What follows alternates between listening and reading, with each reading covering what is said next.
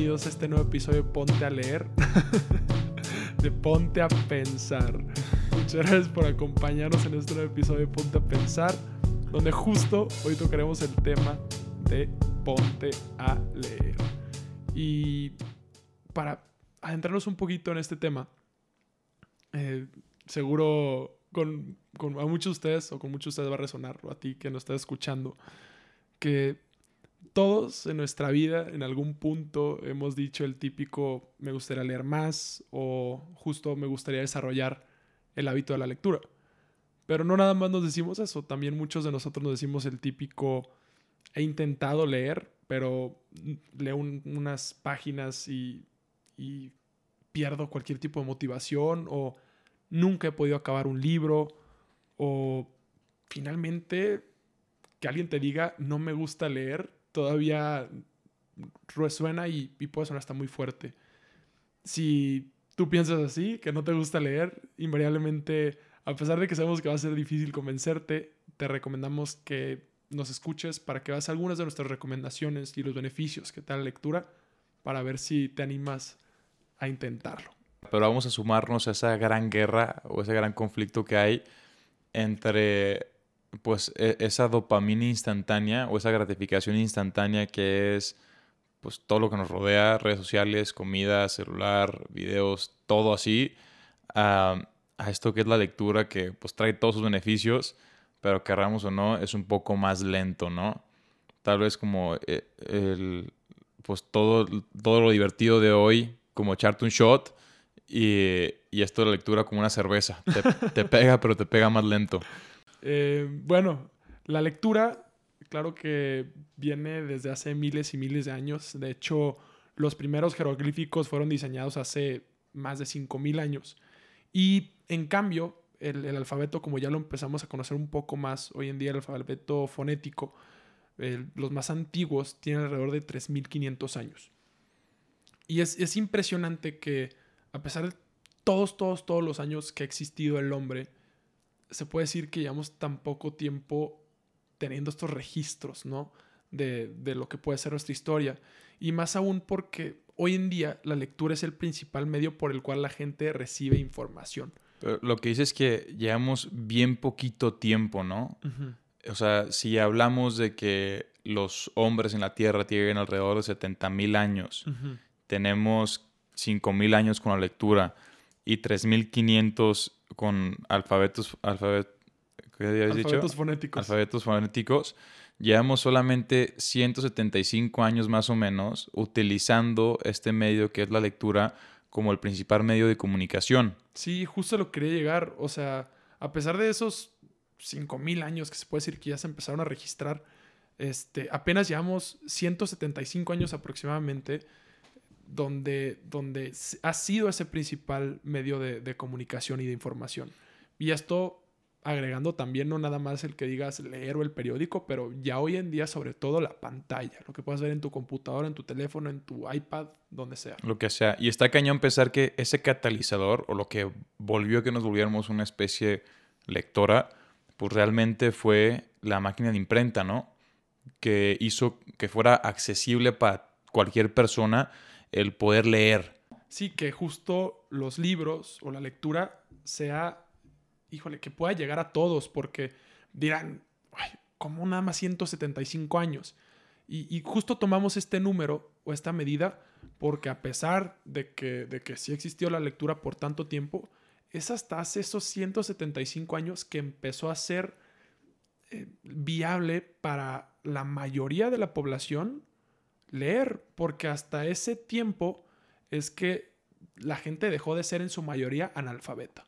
Todos estos factores juntos, ¿cómo llevaron a que este medio de lectura fuera pues el principal medio de información? ¿no? Está interesante ver que no solamente fue, pum, la creación de las letras, no, pum, la creación de las palabras, no, fue una combinación de factores que entre todos impulsaron a que se volviera un medio súper accesible y súper práctico, ¿no? Para aprender. Sí, de acuerdo. Y, justo es que, pasamos también a, lo que son los beneficios. Porque, o sea, sí, muy bonito suena todo, durante la historia es muy importante, tanto tiempo, pero ¿por qué? Pero ¿por qué leer? ¿No? Como que ese es muchas veces lo que sucede. Que, que, todos tenemos esta idea, como ya lo tocamos en un principio, de sí, me gustaría leer, pero también muchas veces nos falta darnos esos argumentos de, de por qué realmente es beneficioso para nosotros. Y muchas de las cosas que vamos a platicar nosotros ahorita son cosas que también nosotros hemos ido descubriendo poco a poco a través de, de nuestros años de, de, tener esas sequías de no leer y de repente retomar la lectura. Y, y sobre todo últimamente es que hemos empezado justo a, a retomar este hábito de la lectura y, y, a usar algunas de las recomendaciones que también les vamos a compartir ahora. Porque la neta es que nosotros, tanto Rodrigo como yo, leemos desde que estamos chiquitos, ¿no?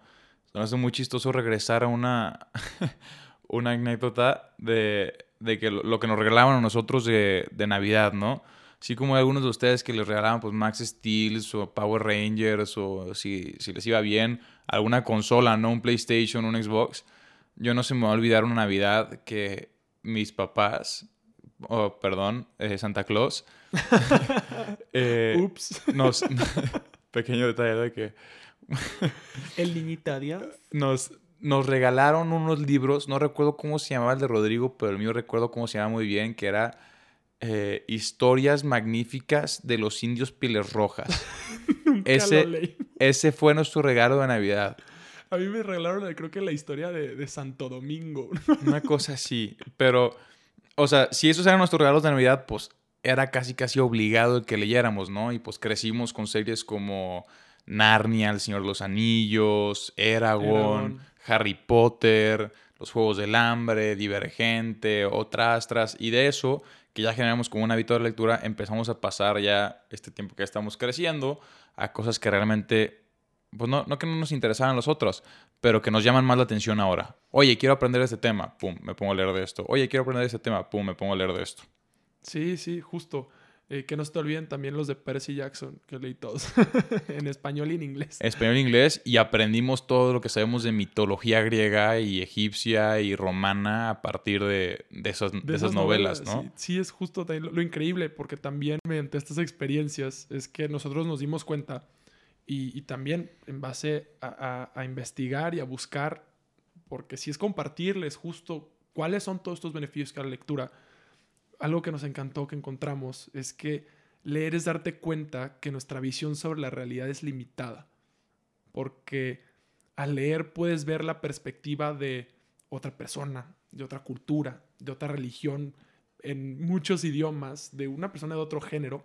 Y todo esto enriquece muchísimo eh, tu, conocimiento, no nada más del mundo, pero también tu conocimiento personal, porque si no te enteras de todo esto, de algún modo otro vives en una ilusión.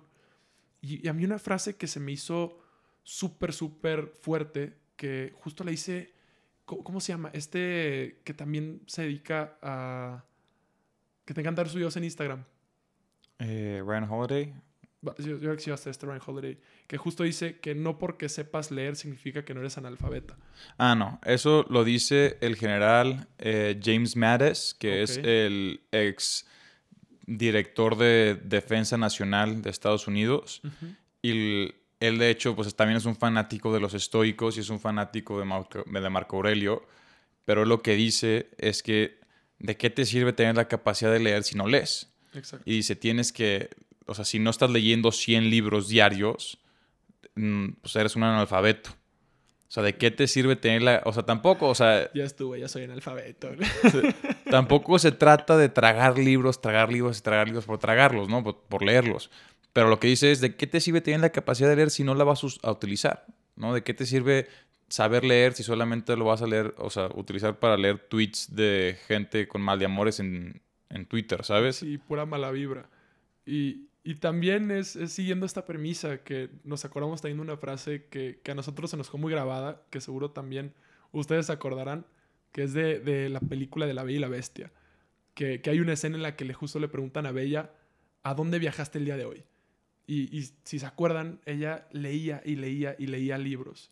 Entonces es justo eso, el tú salirte de tus zapatos, poderte poner los zapatos de, de alguien más y vivir una historia que no es la tuya.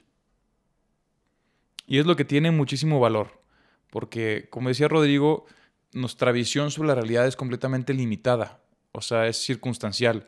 Entendemos la realidad conforme a nuestras experiencias, conforme a nuestras ideas y conforme a la educación que nos han dado o que poco a poco nosotros hemos generado nosotros mismos. Eh, lo que dice Rodrigo, ¿no? Leer es ponerte en los zapatos de otras personas, entender la realidad desde una, una perspectiva distinta, desde la perspectiva de un filósofo en el año 5 antes de Cristo o en los zapatos de un doctor especialista en neurociencia de hace 5 años. Entonces, el leer es el abrir la visión que tú tienes de, de la vida, de la realidad y entenderla desde estos diferentes puntos de vista. Es lo que es tan especial y lo que es tan bonito de la lectura, que realmente cuando te picas con una novela o cuando te picas con, con un libro, estás literalmente viajando a otro mundo, ya sea un mundo fantástico de ciencia ficción y de fantasía o el mundo de otra persona. Del conocimiento.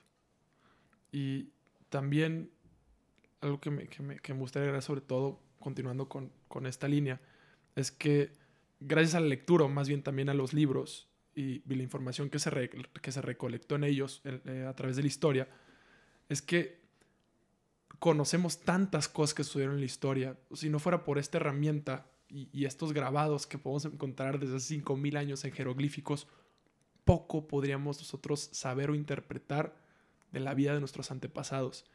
Y, y es aquí que también les, me encantaría decirles, o sea, cuántas cosas no sabemos porque no existe evidencia ni escrito de, de, ello, ¿no? ¿Cuántas cosas habrán sucedido en el pasado que nosotros no tenemos ninguna idea? Y déjate que, que, no, que no se haya es, escrito, pero también que haya desaparecido o que se haya destruido.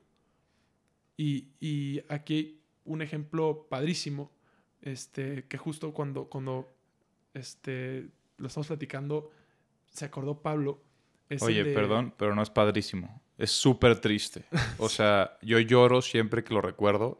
O sea, el pensar que la librería de Alejandría se quemó casi sí, por la, completo. La biblioteca de Alejandría. Y biblioteca, es, o sea, el pensar eso tiene razón, la biblioteca.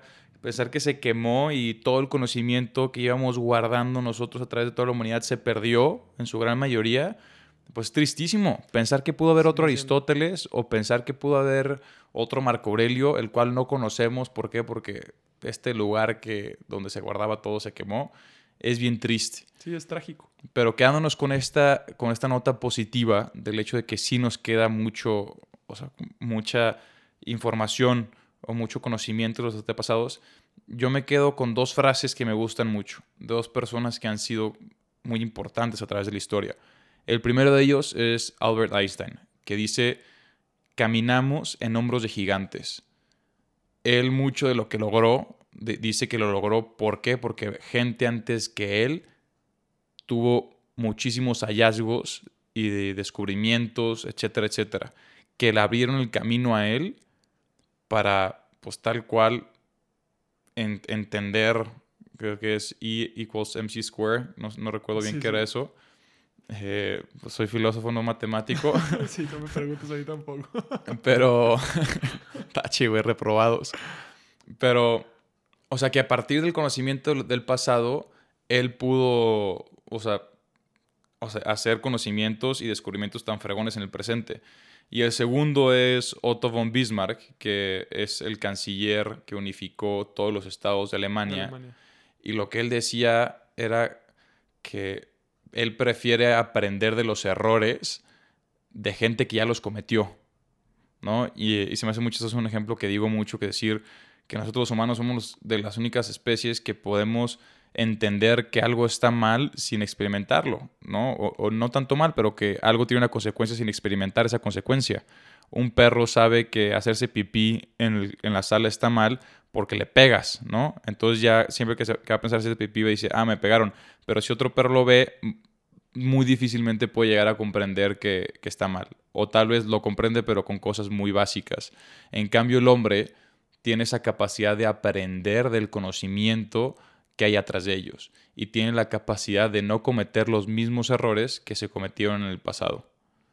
Y, y también aquí es que me, que me, gustaría agregar justo en, en esto que dice, caminamos en muros de gigantes y el aprender también de, de, personas del pasado, es que también hay otro ejemplo muy poderoso que, que también trae esta capacidad de, leer y de compartir ideas a través de la lectura.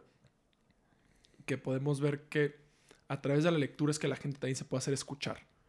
Que la gente sale de la ignorancia y el mundo cambia. Un ejemplo del que yo me acuerdo bastante, y es algo que conocí yo más bien a través de un podcast, es que cuando fue la Revolución de México, fue gracias a, los reporteros que, que, se atrevieron a ir en contra del gobierno y escribir la realidad de lo que estaba pasando. Gracias a ellos es que la gente se pudo enterar de justo de la realidad, de lo que estaba pasando. Y estas personas eran los, los más perseguidos, los, los desterrados, que tuvieron que continuar su trabajo en, en Estados Unidos para poder seguir expresando sus ideas que al final también llevaron a que un país completo cambiara de rumbo. Y esto es hablando de México. O sea, yo, yo soy consciente de que el impacto de personas que han llevado este tipo de acciones han tenido un impacto pesadísimo en todo el mundo, ¿no? En, muchísimos países a través de la historia. Lo que me gusta muchísimo así de Arro es lo que dices de que no lo aprendiste en un libro, lo aprendiste en un podcast, ¿no?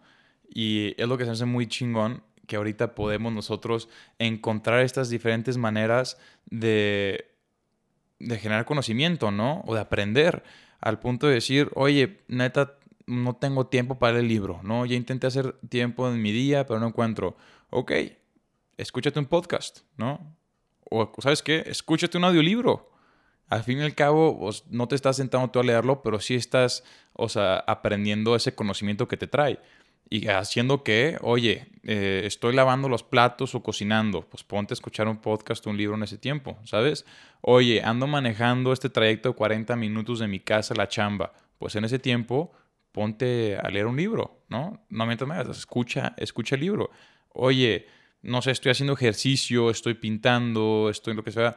En esos tiempos, aprovecha y escucha un libro y escucha un podcast. Sí, es justo la, bendición y lo increíble de, ahora, que no nada más reconocemos que todos aprendemos de modos distintos, pero existen las herramientas que nos permiten a todos aprender de estos distintos modos. Entonces, justo pasando al, tema ya de, las recomendaciones y tips que nosotros le hacemos para, para ponerse a leer, es que le hacemos ver que leer no significa nada más levantar un libro y pasar página tras página, a pesar de que es el modo en el que más lo conocemos pero hoy en día justo existen un montón de más herramientas que te permiten llegar al conocimiento y llegar a la lectura. Pero bueno, les compartimos un poco, esto no está estudiado, esto no tiene eh, doctores eh, con doctorados y maestrías que te vayan a decir que funciona, pero han sido las cosas que nos han servido a nosotros, ¿no?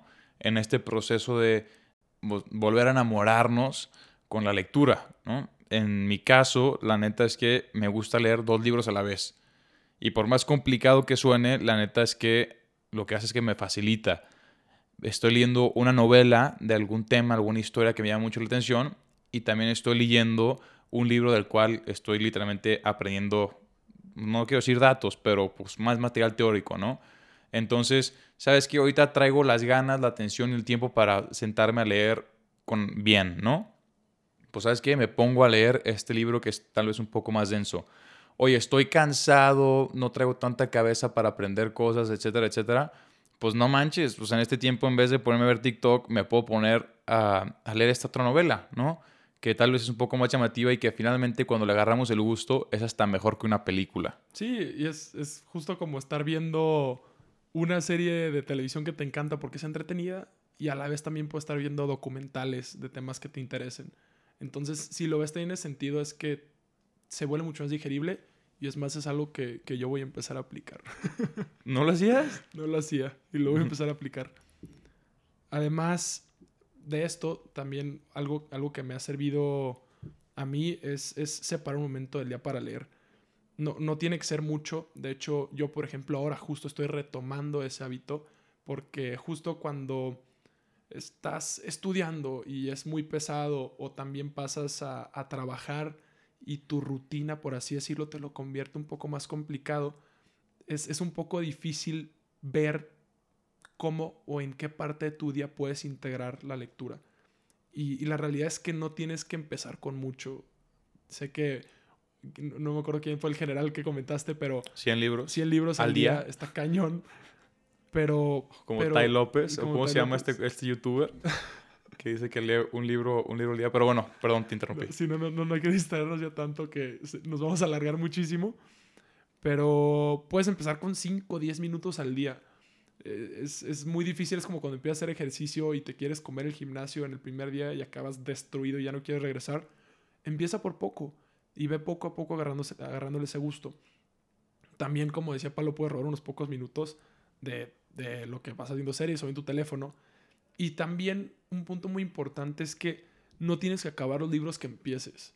Muchas veces nos sentimos mal porque abrimos el libro y no lo acabamos, pero también, Pablo, ¿cuántas películas no hemos empezado que apagamos la televisión porque no nos interesan? Sí, pues están malísimas. Exacto, entonces, imagínate, si en el libro vas a pasar mucho más tiempo que lo que hubieras pasado viendo la película, o también series, que tantas series que no ha acabado, pues más bien sigue en la búsqueda de ese libro que es el que te enganche, de ese libro que, que te abra las puertas a, a lo hermoso que es la lectura. A mí se me hace súper bueno ese tip porque la neta, eh, yo soy bien tóxico para eso de la lectura.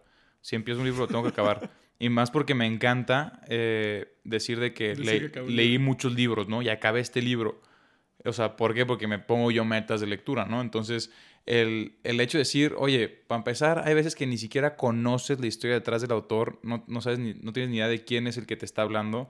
Entonces, si no te gustó, si no te, o sea, si no te encontraste bien con ese libro, si no te gustó, igual, como si fuera una película, pues cambias, ¿no? O sea, nadie te va a juzgar, nadie te va a ver feo. Lo contrario, estás tomando un paso mucho más difícil que la gran mayoría de la gente y estás leyendo. Cierto. Y mm, bueno, finalmente, bueno, no queriendo brincar primero un tip que me faltó, que es justo algo que nosotros impulsamos también en muchos de nuestros tips de los podcasts, es hazlo con alguien más. Es el chiste, ponte es el a chiste, pensar. ponte a pensar, haz, haz que sea una cuestión de dos. Y como ven aquí ya también compartimos ideas y tips que yo no aplicaba, que Pablo aplica. Pero buscar alguna amistad que también quiera leer o esté buscando empezar a leer también, donde los dos puedan empezar a leer un libro, dialogarlo, platicarlo, este, decir si me gustó o no me gustó. E- Ese que sea compartido y que sea en comunidad también lo hace mucho, mucho más agradable. Y para esto les recomiendo una aplicación que la neta yo presumo muchísimo, que me encante para cualquier persona que lea, la tiene que tener en su celular, que se llama Goodreads. Esto, como suele decir Rodrigo, se los vamos a pasar en nuestras redes. Pero- Instagram, Instagram. Eh, pero lo que hace es te ayuda a llevar un, un orden, un control de los libros que estás leyendo, los libros que quieres leer y los libros que ya leíste. También te ayuda a ponerte metas de cuántos libros quieres leer, mantener como un orden en el progreso que llevas en cada libro y lo que más me gusta a mí, el hecho que es comunidad. Puedes agregar a tus amigos a- a- a- en, en esta como red social de lectura y puedes ver el progreso que ellos llevan en sus libros, qué libros han leído, cómo han calificado y cómo han, o sea, qué reseñas han puesto en libros. Y se vuelve como que esta red social, pero enfocada directamente a la lectura. Y se me hace que el hacerlo en comunidad y el hacerlo con alguien más, pues obviamente lo hace mucho más divertido. Bueno, muchas gracias por acompañarnos en este episodio de Ponte a leer. Pensar, ponte a Ponte a pensar. De nuevo los, los invitamos a interactuar con nosotros en Instagram, en podcast Ponte a Pensar. Nos vemos pronto.